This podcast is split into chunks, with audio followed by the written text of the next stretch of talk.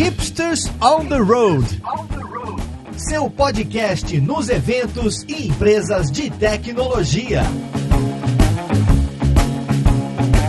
Olá, jovem! Eu sou Galo Ferreira e esse é o Hipsters on the Road, o podcast onde a gente vai até empresas para falar sobre cases de tecnologia. E hoje a gente está aqui com a gigante do mercado financeiro nacional, o pessoal do Itaú aqui, que, bom, Itaú é um banco que com certeza você conhece, né? E já está aí há muitos e muitos anos no mercado. Você deve imaginar o tanto de tecnologia e sistemas que eles têm lá dentro e que não estão lá de hoje, né? Tem muita coisa sendo desenvolvida hoje, nova, mas também tem muita coisa antiga. E muita coisa antiga precisa ser atualizada ou precisa sofrer algum tipo de alteração para trabalhar com sistemas que a gente tem hoje em dia. E aí entram algumas tecnologias para fazer essa integração, para fazer essa mudança. Entre uma delas, a gente tem Kafka, que parece que está sendo uma peça-chave nessa migração lá dentro do Itaú. Vamos lá para o podcast então ver com quem que a gente vai conversar.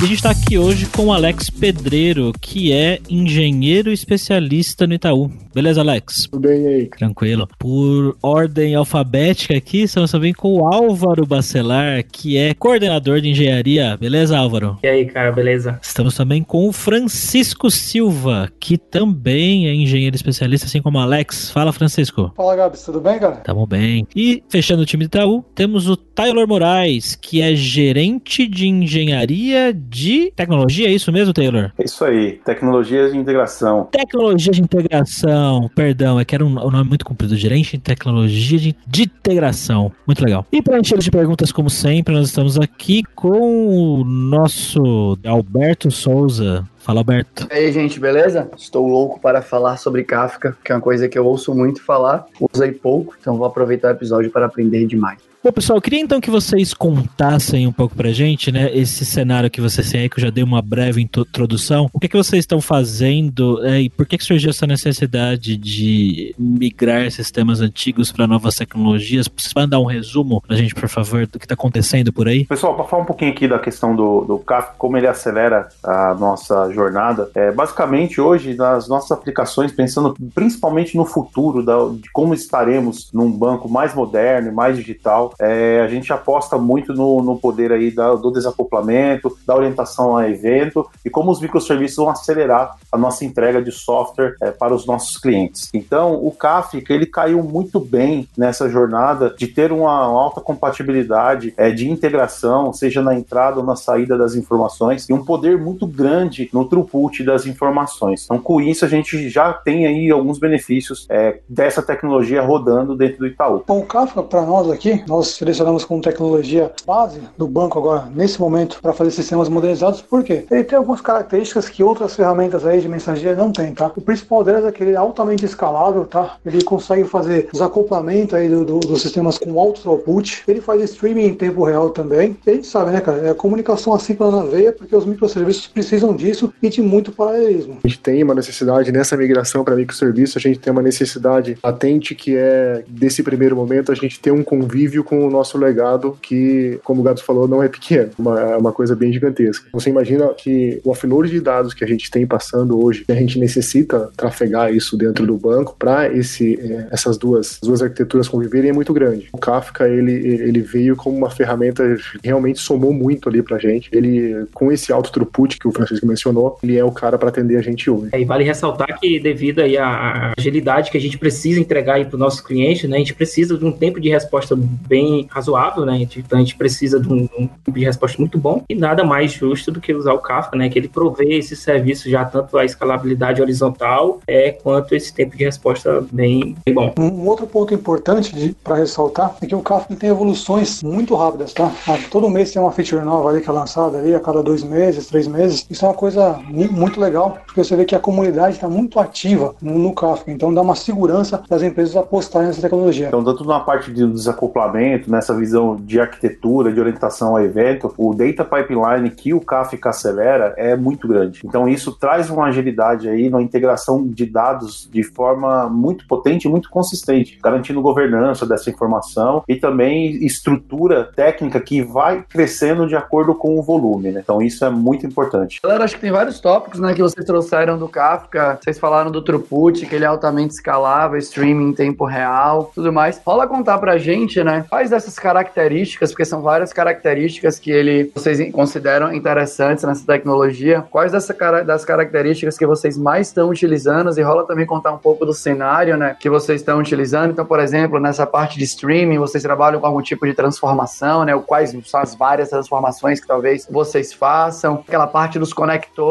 né, do Kafka. Então, vocês falaram aqui pra gente, né, no, aqui no bate-papo inicial, antes da gente começar a gravar, né, que tem muita ingestão, muito fluxo, muita coisa acontecendo, tem que entrar, sair de um canto, passar pelo Kafka, entrar no outro canto, né, alguém que tá ouvindo, aí vai. Fala contar um pouco, né, de como vocês tiraram proveito dessas características, em quais cenários vocês tiraram esses proveitos e tudo mais? Sem dúvida. É, no, no, no Kafka tem muito, tem muito espaço aí para criação de data flows, né? E o banco precisava muito para modelizar seus sistemas, né? Retirar algumas coisas do mainframe. Então nós fazemos bastante uso aí de, de offloads de dados através de, de Kafka Connects dos do dados em mainframe, tá? Para que a gente possa trabalhar esses dados aí entregar de uma forma que os microserviços possam utilizar de forma mais eficiente. Os Connects acho que é o cara que a gente mais vê escalar hoje dentro do banco, porque a gente tem um ambiente muito heterogêneo. Então eu tenho, poxa, eu tenho base SQL Server, eu tenho base SQL, eu tenho base Oracle, eu tenho base Postgre, eu tenho base de qualquer sabor de banco de dados que você pensar. Eu tenho Cassandra, eu tenho uh, gente que lê de arquivo posicional, eu tenho gente que lê de arquivo é, é, limitado, então eu tenho todos os sabores é, é, de fonte de dados que a gente pode imaginar. Então isso tem crescido exponencialmente, né? Essa parte de conectores e esses uh, os facilities que eles trazem já são caras que, que, que nascem especializados naquela função, eles já trazem um throughput enorme pra gente e a gente não fica reinventando a roda. Então, em vez de cada time que precisa, por exemplo, escrever um conector que vai pegar um dado do Kafka e fazer ingestão num Hadoop da vida. Cada squad que precisasse disso fosse escrever o seu, a gente ia ter um monte de Frankenstein é, é, espalhado pela empresa. O Kafka Connect permite a gente ter um cara especializado e centralizado e feito para aquilo. Né? E, e, e, a grande gama de conectores que a gente tem, a própria comunidade oferece, está é, tá trazendo um ganho, um, uma aceleração nesse quesito para a gente que está sendo muito bem, muito bem aproveitado e muito bem, está escalando bem legal esse cara. Poxa, sem dúvida. E quando você comentou a questão do é, de ter os protocolos de conversões aí num, num, facilitador de transporte, a gente enxerga hoje o Kafka como uma interface agnóstica para acelerar a gente nesse tipo de, de entradas. Então, é, além de passar por uma governança é, das informações com o Connect, uma conexão direta com o Kafka, nós temos os tópicos ali e os esquemas bem estruturados. Então, facilita uma padronização até do banco, pensando em reuso e replicação dessas informações. Então, a origem pode ser de algum formato específico, técnico, seja novo ou seja legado. Isso se concentra no, no, num paradigma estruturado no Kafka, com tópicos e esquemas é, bem definidos, e dali para frente o consumo também sai de uma forma governada. Então, isso aqui acelera bastante a adoção e principalmente o reuso dessa informação pela empresa como um todo. Muito bem complementado. Para eu entender, né, foi mal a minha ignorância, os esquemas, quando vocês falam, né, que é da minha ignorância mesmo em utilização do Kafka, os esquemas são as, enfim, né, as definições, o formato do dado, né, que uma, vai entrar dado de um jeito, vocês vão deixar aquele dado prontinho, né, num formato que seja,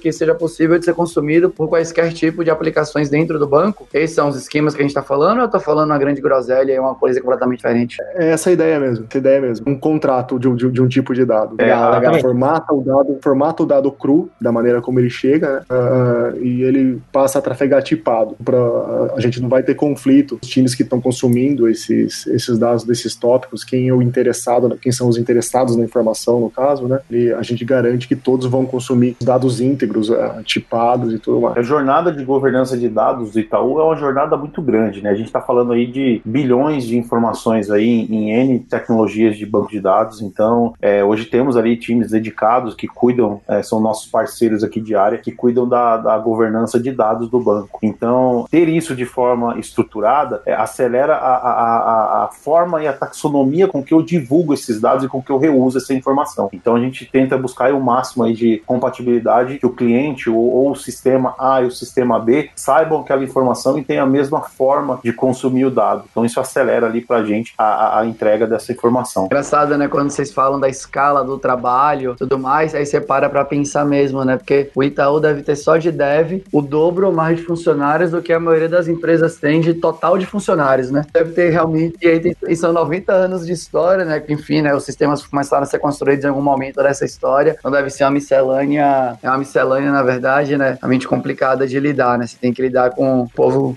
o, povo fala de legado, talvez as pessoas não saibam direito o que é um legado de verdade, né? É um ambiente muito heterogêneo, muito grande, muito heterogêneo, mas muito bem controlado. Esse é um ponto que a gente, como TI, a gente é bem organizado nesse ponto, é uma governança bem forte aí em cima das tecnologias, ciclo de obsolescência, então tem bastante coisa, tem, tem bastante tipo, uma miscelânea muito grande, mas a gente tem aí o controle da, desses caras aí que estão tá envolvidos. Eu queria trazer o, o, ponto né, da arquitetura distribuída, né? Então, vocês estão fazendo a migração, né? Se eu não me engano, não sei se é assim que pronuncia, né? De alta plataforma, que é o mainframe, né? E constantemente para baixa plataforma. É assim? Acho que é uma extensão, né? Uma extensão. Ah, é uma tá bom. E vocês estão. Os, os, sistemas novos que são desenvolvidos, né, nas, em, em, linguagens como Java, Kotlin, quaisquer outras que vocês. Sharp, né, enfim, quaisquer outras que vocês tenham decidido. Acho que é muito legal se vocês puderem contar, né, pra gente, pra galera que tá ouvindo, como é que foi a jornada para vocês apostarem na arquitetura de microserviços, né, por desse, a jornada para decidir por esse tipo de arquitetura, quais foram os benefícios que vocês entenderam que vocês vão ter, né, e quais foram também, né, os trade-offs que vocês aceitaram pagar quando caíram para esse tipo de arquitetura. Acho que aí depois a gente pode falar né, do, do, papel do Kafka na comunicação entre eles. Quando a gente tomou essa decisão né, na tecnologia de apostar no modelo arquitetural de microserviço, a gente fez ali benchmarks com empresas de fora, né, do mercado internacional, tanto do nosso segmento quanto fora do segmento. Então, é, foi, foi uma, é, uma aposta consciente de que a gente sabe o quanto a estrutura granular, pensando no objeto de negócio, no serviço de negócio que o microserviço serviço entrega e acelera. É, existem os desafios e que eles se potencializam com a questão de microserviço por conta da distribuição. Então a gente vai para uma arquitetura mais distribuída, então aumenta o esforço ali de observability, aumenta o esforço de saber aonde, como e quando estão rodando cada informações. Então esses microserviços têm que ser vistos com mais detalhes. De outra forma, a gente ganha flexibilização, né? Entrar com o microserviço para tratar um dado de negócio e colocar essa informação é, num Kafka para ser consumido por outro sistema, isso acelera muito. Então a jornada é, de microserviço ela vem como Chico bem colocou, ele é uma extensão, né? A gente tem um, um legado grande, é não que todo legado está indo agora 100% para a jornada de microserviços, estão indo em fases e em pedaços. Então, ainda uma boa parte sim continua nos sistemas é, mainframe e os, a, os novos, os nossos novos recortes, o que a gente está levando para o futuro, para o banco do futuro, sim está indo com a tecnologia modernizada e olhando todo esse paradigma de microserviço. Então, do, nessa extensão, a gente acelera tirar informações desses sistemas e levar para uma nova plataforma utilizando por meio de microserviços. Essa jornada, ela vem aí já de uns dois anos, começou ali basicamente em 2017, 2018. Tem sim bastante aprendizado, teve bastante desafio técnico, né, de trazer tecnologias novas e outros sabores aí de frameworks para dentro da corporação. Mas é que hoje a gente já está tocando muito bem, tem bastante sistemas lá que já estão com essa pedaço atualizado. Uma curiosidade, como é que foi para vocês começarem a trabalhar com essas tecnologias? É, não sei se eu posso dizer novas a palavra, porque já não é tão novo assim, né? Mas microserviços, o próprio Kafka, dentro de uma empresa grande como a Itaú, que tem várias pessoas cuidando de um monte de coisas diferentes, como que é? Porque às vezes o pessoal tem algum, um pouco de resistência, né? Nesses, nessas corporações que tem muitos sistemas é, legados, como vocês estão falando. É, foi tranquilo para convencer diretoria e gerentes e todas as pessoas envolvidas nesse processo para começar a colocar essas coisas aí dentro, essas tecnologias aí dentro? O próprio mindset executivo objetivo da própria empresa mesmo, ele, ele, mudou ao longo do tempo, né? A gente sabia que fazia muito, de forma muito eficiente, né, sistemas em mainframe, né, mas chegou um momento que a gente precisava juntar essas informações de uma forma mais, mais eficiente e que eu pudesse ver as informações em real time, né, como, como o Kafka pode fazer. Hoje você pode pegar, fazer o offload de dados do mainframe, né, e pegar um, uma base do Oracle, juntar essas informações ali, fazer uma agregação, pegar um DB2 também que está no mainframe, fazer, pegar a informação e tratar ela entregar de uma forma mais eficiente, né. Nessa parte, o Kafka é muito eficiente, mas para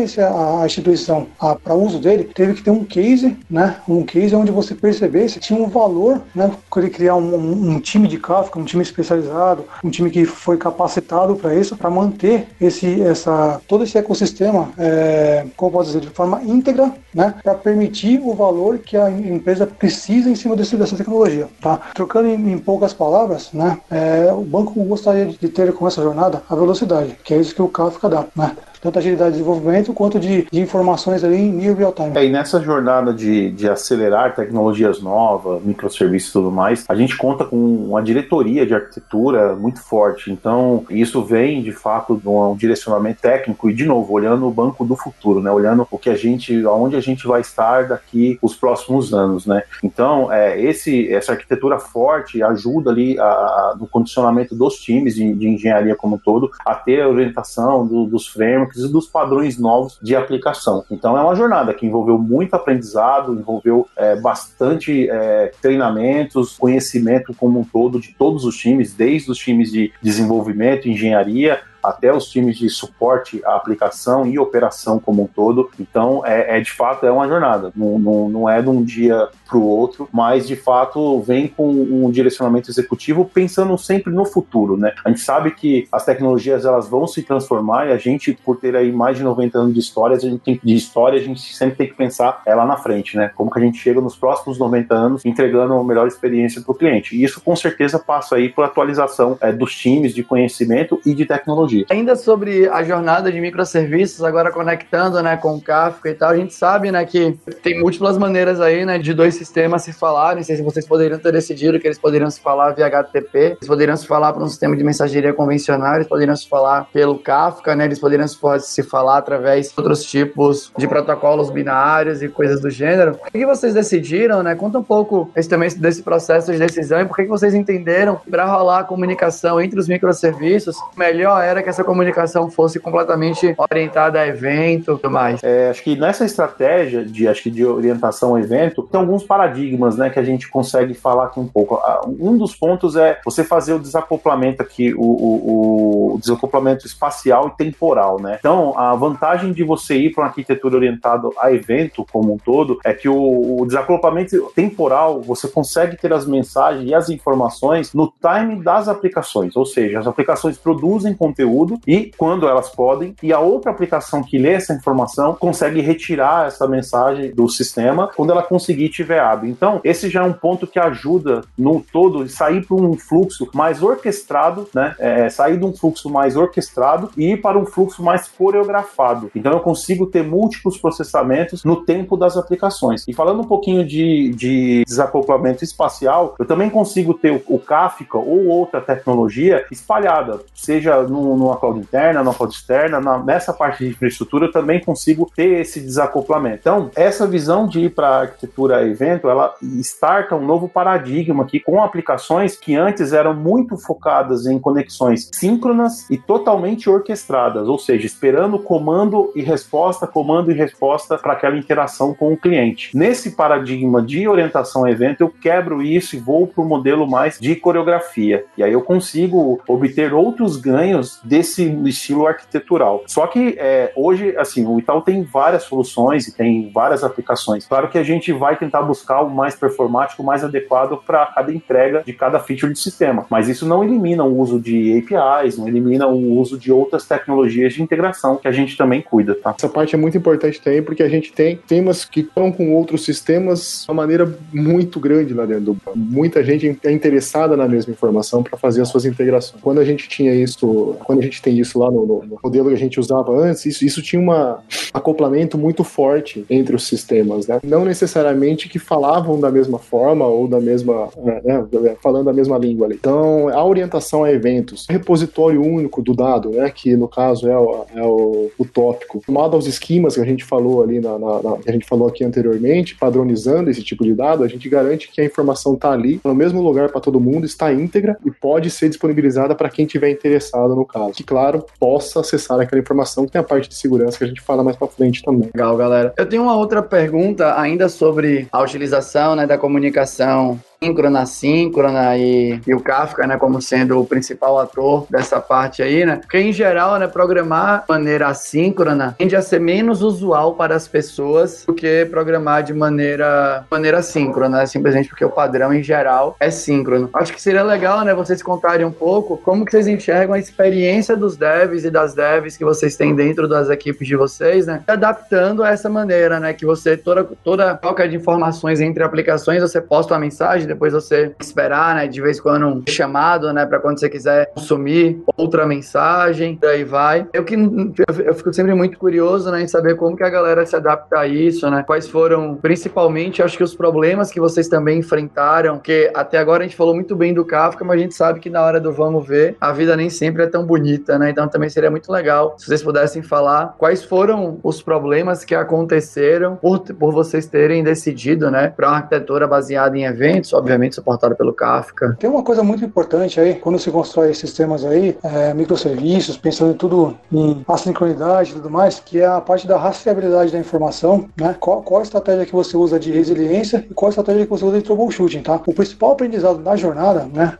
para que a gente percebeu aqui, é em cima de, disso, né? Tanto que o, o banco fez um grande investimento aí, quando nós fomos iniciar a jornada aqui, de capacitação, sobretudo, cara, na, na parte de troubleshooting aí. Claro, uma coisa muito importante também, documentar tudo, né? Porque se você, se você quer criar uma, um sistema gigantesco, né? E não tiver nenhuma documentação de referência, fica só dependendo de, de fazer pesquisas no Google, né? E não tiver uma forma estruturada, a coisa tende a desandar um pouco. Então, uma, uma, das, uma das chaves aqui para a jornada aqui é olhar o Kafka, o ecossistema do Kafka inteiro. Isso inclui também é, os clientes, tá? Os produtos e consumers. A gente tem todo um, um, um trabalho aqui para enxergar né, o que está acontecendo nos clientes para de forma proativa ajudar, né? Gerar alertas aqui e ajudar o pessoal. É, Laura, talvez ela vale com uma complementação em cima de, de troubleshooting aí, de operação. É, a, a, operação do Kafka é algo bem complexo, né? A gente vê o Kafka e quem conhece já trabalhou sabe o quão complexo é essa ferramenta. Apesar de ser uma ferramenta que tem aí todas as features excelentes que ele tem, mas uma das coisas que a gente fez, né, e procurou fazer e fez bem foi monitorar toda a parte, né, fim a fim, não só o cluster, mas também os clients, é, monitorar toda a peça para a gente ser mais assertivo aí na, na hora de fazer um troubleshoot, por exemplo. Né? Então isso ajudou bastante, é, vem nos ajudando, na verdade, e a gente consegue mensurar toda a, a tanto o crescimento do, do, do, nosso ecossistema, quanto também a rastreabilidade é, dos clientes e tudo mais. Então eu acho que é um sucesso de qualquer implementação desse tamanho que a gente fez é a, é a monitoração, sem dúvidas, né? A observability, de fato. Tanto que uma premissa do trabalho, ela monitoring first, né? Faça a monitoração antes de tudo. Aprenda como monitorar, depois você começa a colocar algo em produção. É, e o Kafka ele tem, bastante, ele tem bastante métrica, só complementando, o Kafka ele tem milhares de métricas, né? E cada vez que um tópico novo entra, é mais métricas que surgem. Então, é, foi um baita desafio, tá sendo um baita desafio. E essa monitoração, primeiro, né, como monitoração first, fez a gente ter um sucesso e, ter, e continuar tendo sucesso aí nessa jornada de Kafka. Outro que me chamou a atenção, né, quando vocês falaram, né, vocês falaram que ele não é tão plug and play, que a pessoa que está utilizando, né, as pessoas que estão utilizando, elas têm que realmente dominar ali a ferramenta para conseguir, né, tirar o proveito da ferramenta para conseguir mandar bem, né, utilizando aquilo. Fiquei curioso de saber, né, o que vocês consideram, né, que não é quais são as habilidades que a pessoa tem que ter, né, que assim, cara, se vocês, homem, mulher, se você não manjar disso, provavelmente você vai fazer caquinha utilizando aí o Kafka e tal, né? Acho que dá para dá para falar um pouco disso, acho, acho que vai ser um conteúdo muito interessante pra galera que tá utilizando hoje, né, tá querendo aprender, enfim. Eu acho que o principal aqui é o cenário onde você está inserido, a que, que você está usando o Kafka, o que, o que você quer tirar dele. O dev saber que ele é um cara que é assíncrono e que ele que eu consigo ter, é, é, tocar um alto volume de dados ali dentro, só essas duas informações não bastam para o dev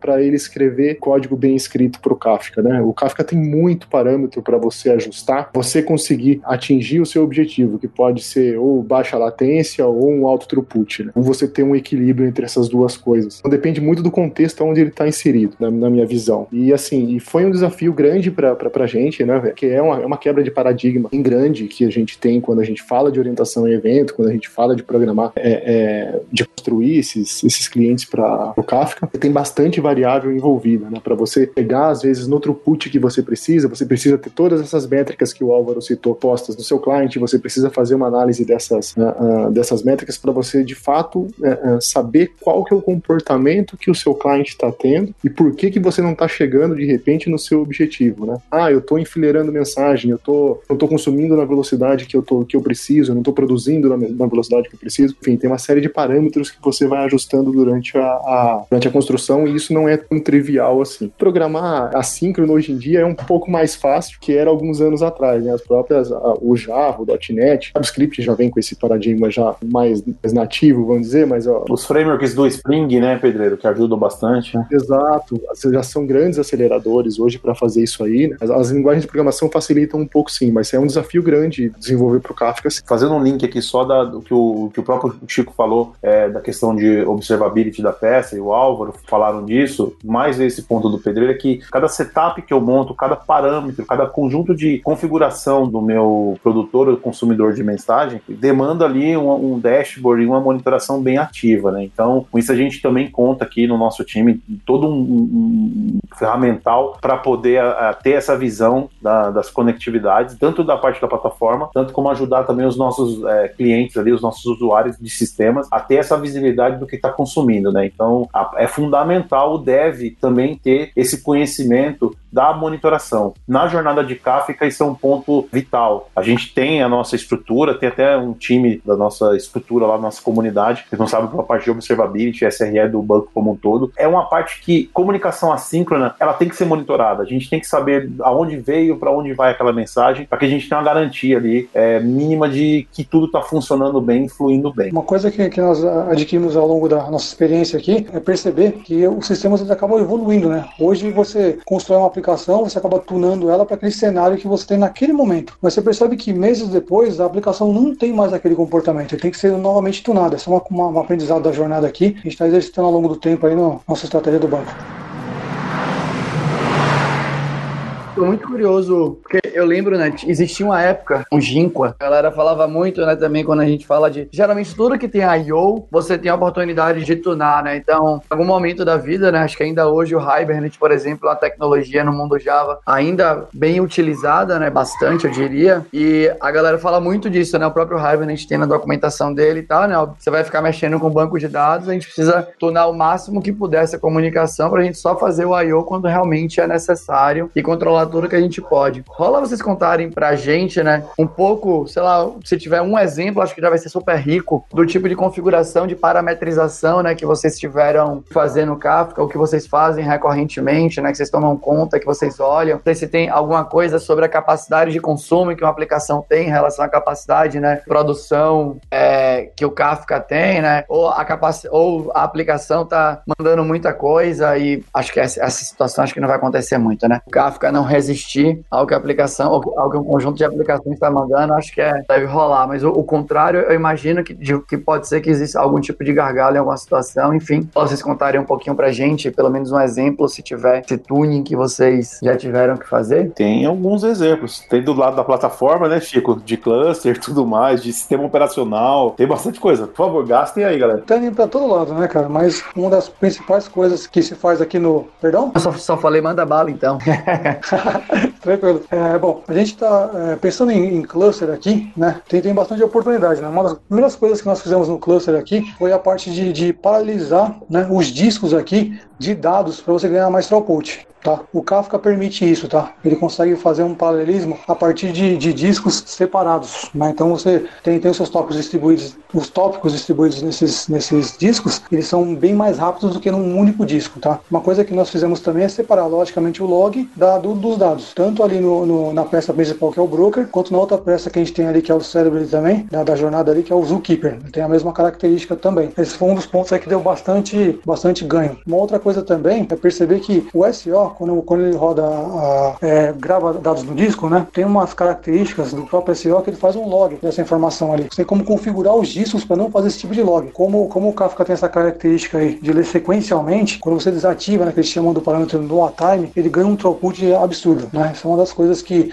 pensando em I.O., que é o ponto que você comentou, deu muito ganho na, na visão do cluster. Aí. É uma coisa que pega bastante para quem está construindo a aplicação para Kafka. Tem uma duplinha ali, uma duplinha que é essencial, que se você tiver o domínio sobre ela, já, já é meio caminho andado para você chegar no, no, no, objetivo que você precisa. É o batch size e o linger, e o linger MS. Batch size, como que ele funciona? Você, uma represada nas mensagens que, que vão sendo enviadas para o Kafka. Então, em vez, ao invés de você mandar mensagem a mensagem, você, você segura elas por, algum, por, por alguns milissegundos, deixa ela atingir um certo tamanho de, de, de, em bytes, e aí sim você faz o flush. Esse batch size combinado com o linger, com o linger MS, que é quem controla o quanto que esse batch vai esperar para encher, isso se bem tunado, de acordo com o tamanho da sua mensagem, aqui não tem uma bala de prata, né? Não tem, ah, para uma mensagem assim faz essa. É, é, experimentação mesmo, por isso é aí que está um pouquinho da dificuldade de, de, desenvolver o cliente. Só com esses dois caras você já consegue fazer um estrago bem grande com o Kafka. Então, assim, como que ele funciona? O batch size controla o tanto, o, o, o tamanho em bytes que você vai represar de mensagem, o linger MS, o, o, quanto em milissegundos você vai esperar esse batch encher. O que chegar primeiro, ele, o, o, o cliente vai fazer o flush pro essa ideia desses caras. Só esses dois carinhas aí, se você dominar esses dois caras, seu cliente, o seu producer, no caso aqui eu tô falando do producer, o producer já tá com meio caminho andado. É, e o desafio da plataforma como um todo, né? Hoje o nosso modelo de operação de Kafka, ele está separado por propósito, então a gente atende é, alguns milhões aí de, de mensagens por minuto e agrupados por um contexto. Ter essa plataforma de pé, saudável e garantindo todas as linhas de negócio que passam pelo Kafka é um desafio de ter esse tuning, esses ajustes como um todo, né? Equilibrado com todos os clientes aí que fazem parte do consumo. É, na concepção da, da nossa, do, do cluster mesmo, em tempo de subida da peça, é, a gente teve aí os desafios que o Chico colocou bem. Então, recomendações, poxa, aí, aqui essa peça é melhor você usar um disco SSD, aqui na outra o disco fatiado em mais unidades. Então, enfim, tem uma, uma o ecossistema do Kafka como um todo exige ali algumas características e um viés técnico é, para deixar ele afinado e tunado que vai um pouquinho além. Fora os conhecimentos também que a gente aplicou de sistema operacional, né? A gente também aproveitou na jornada e fez é, tuning, configuração de ISO para poder buscar ali a melhor performance para esse cluster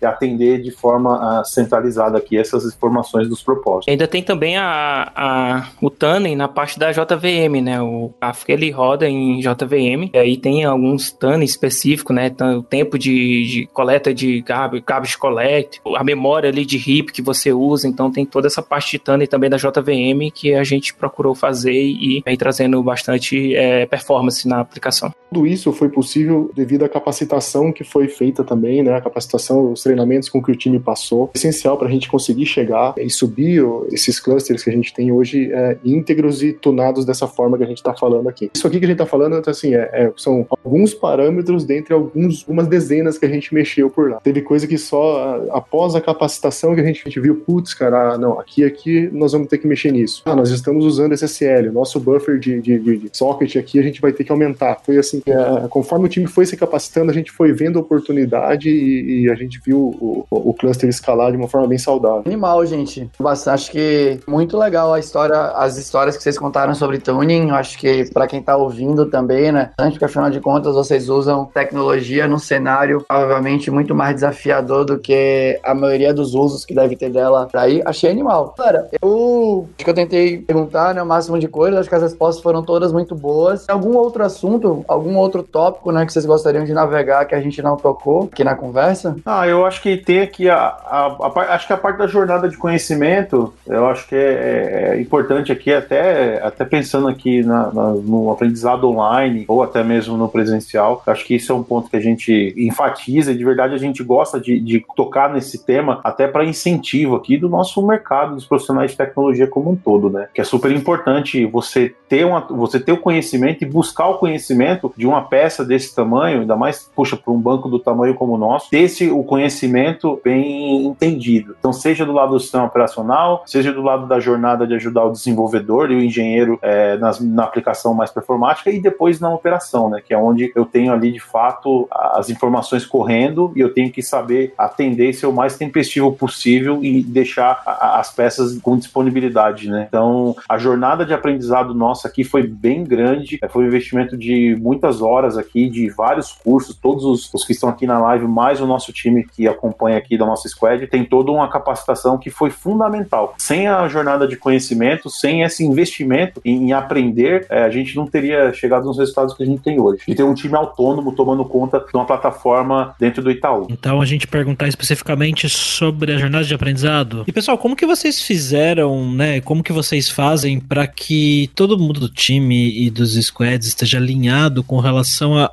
a, nível de conhecimento, né? Porque a gente sabe que quando você começa a envolver certas tecnologias no, no bololô do dia a dia, tem muita gente que nunca viu, às vezes, né? Faz parte não ter visto, porque né, você nunca passou pelo trabalhou com microserviço. Eu, por exemplo, nunca trabalhei com microserviço. Se eu tivesse trabalhar com microserviço hoje, sei lá, ia sofrer um, um bocadinho. É, mas como é que vocês fizeram então para preparar as pessoas e para manter elas atualizadas hoje em dia? Tem alguma iniciativa relacionada a isso ou é no bom e velho Go Horse? Falando da jornada aqui de conhecimento, pra gente como um todo foi fundamental. Nosso time aqui teve um, uma jornada grande de fazer vários cursos, né? E isso com certeza trouxe a, a gente aqui para um outro patamar. É, a gente sempre fala que esse conhecimento da peça, ter profundidade na tecnologia é fundamental para a gente manter uma plataforma é, desse tamanho e para uma empresa do tamanho do Itaú. Então isso envolve envolveu aí muitas horas de treinamento do nosso time para dar o suporte desde a instalação ali do, dos primeiros passos do sistema operacional, conhecer a, a, de fato aonde o workload vai ser executado, conhecer a tecnologia e todo o ecossistema do Kafka, que são algumas peças além de um broker e de um zookeeper, e também dar todo o suporte para o time de desenvolvimento, engenharia e depois na operação, que é de fato onde eu tenho as mensagens ali entrando e saindo e eu, eu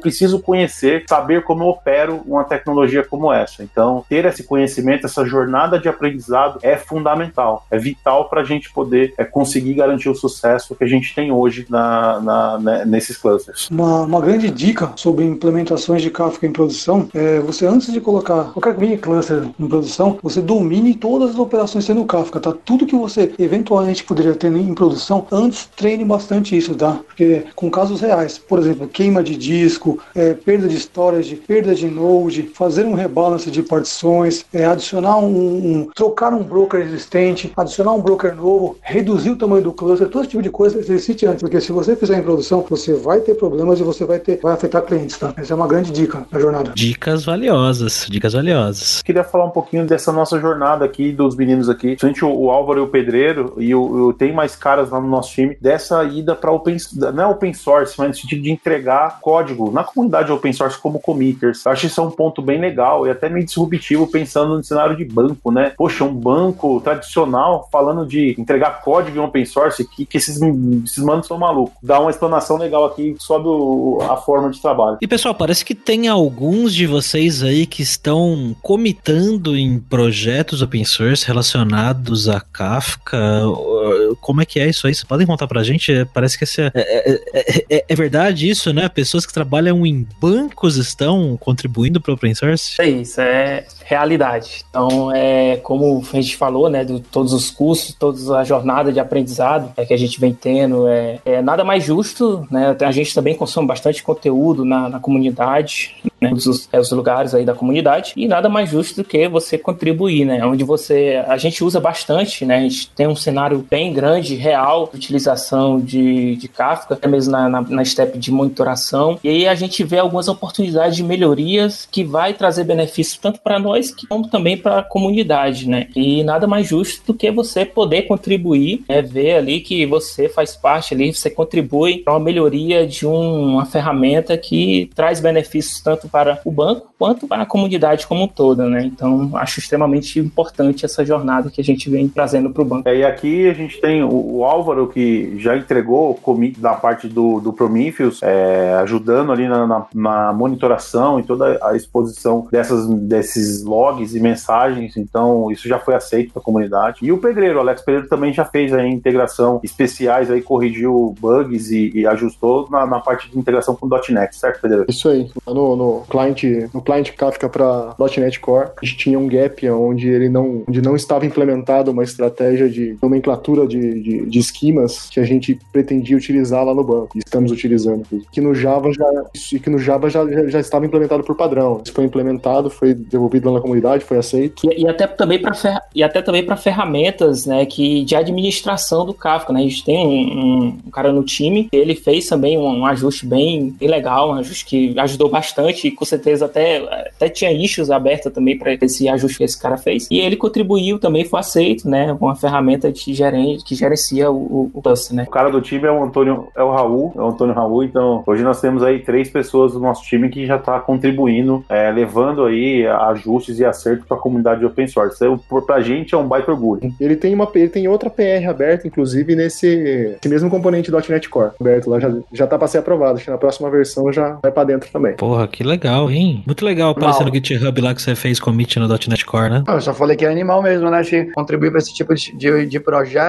Você não sabe o cenário onde aquele seu código vai ser utilizado. Os projetos open source realmente sérios, né, como Kafka, enfim, outros, eles têm políticas de aprovação de pull request super rígidas. A jornada para você ter o seu, o seu PR aprovado, né, realmente é um reconhecimento da sua habilidade fazendo aquele tipo de código e tal. Então, acho que são, são vários benefícios mesmo, né? E nada nada o seu código vai ser usado pelo mundo inteiro, porque o Kafka é usado pelo mundo inteiro. Vai ter um pedacinho, pouco importa o tamanho, código que a gente fez, né, que vocês fizeram, obviamente, cada um desses projetos, né, são todos projetos muito utilizados. Vai ter um pedacinho de vocês ali, né, executando nos outros sistemas do mundo afora. Particularmente acho isso realmente muito, muito legal. É, já até recebi e-mail, inclusive, também de pessoas que utilizam é, essa stack de monitoração do Prometheus, né, para perguntar algumas dúvidas, né? Poxa, como é que eu uso aqui essa, essa métrica aqui que você colocou né, nesse pull request e tal? Acho bem legal isso. É animal, é um reconhecimento da, da carreira, né, da, da gente fazendo as coisas e tal, e aí alguém vem e te faz uma pergunta sobre isso, a pessoa te reconhece, né, como uma autoridade naquele contexto ali, não, não, não, não tem como não ficar muito feliz, né? Bom, pessoal, muito legal a conversa, sempre legal conversar com pessoas da área e ver o que está acontecendo numa empresa tão grande como o Itaú. E bom, eu geralmente no final do podcast pergunto se vocês estão contratando, mas o Itaú, obviamente, está contratando de alguma, né, em algum lugar,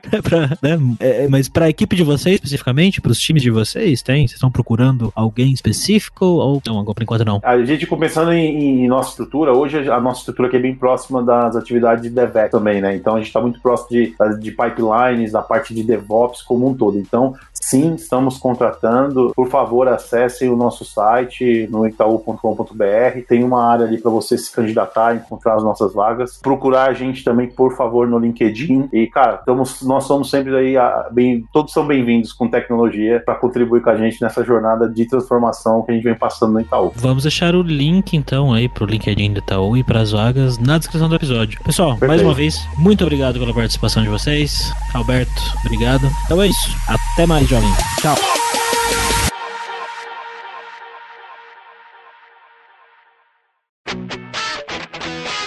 Você ouviu o hipsters.tech, produção e oferecimento alura.com.br, cursos online de tecnologia e Kaelon, ensino e inovação. Edição Radiofobia, podcast e multimídia.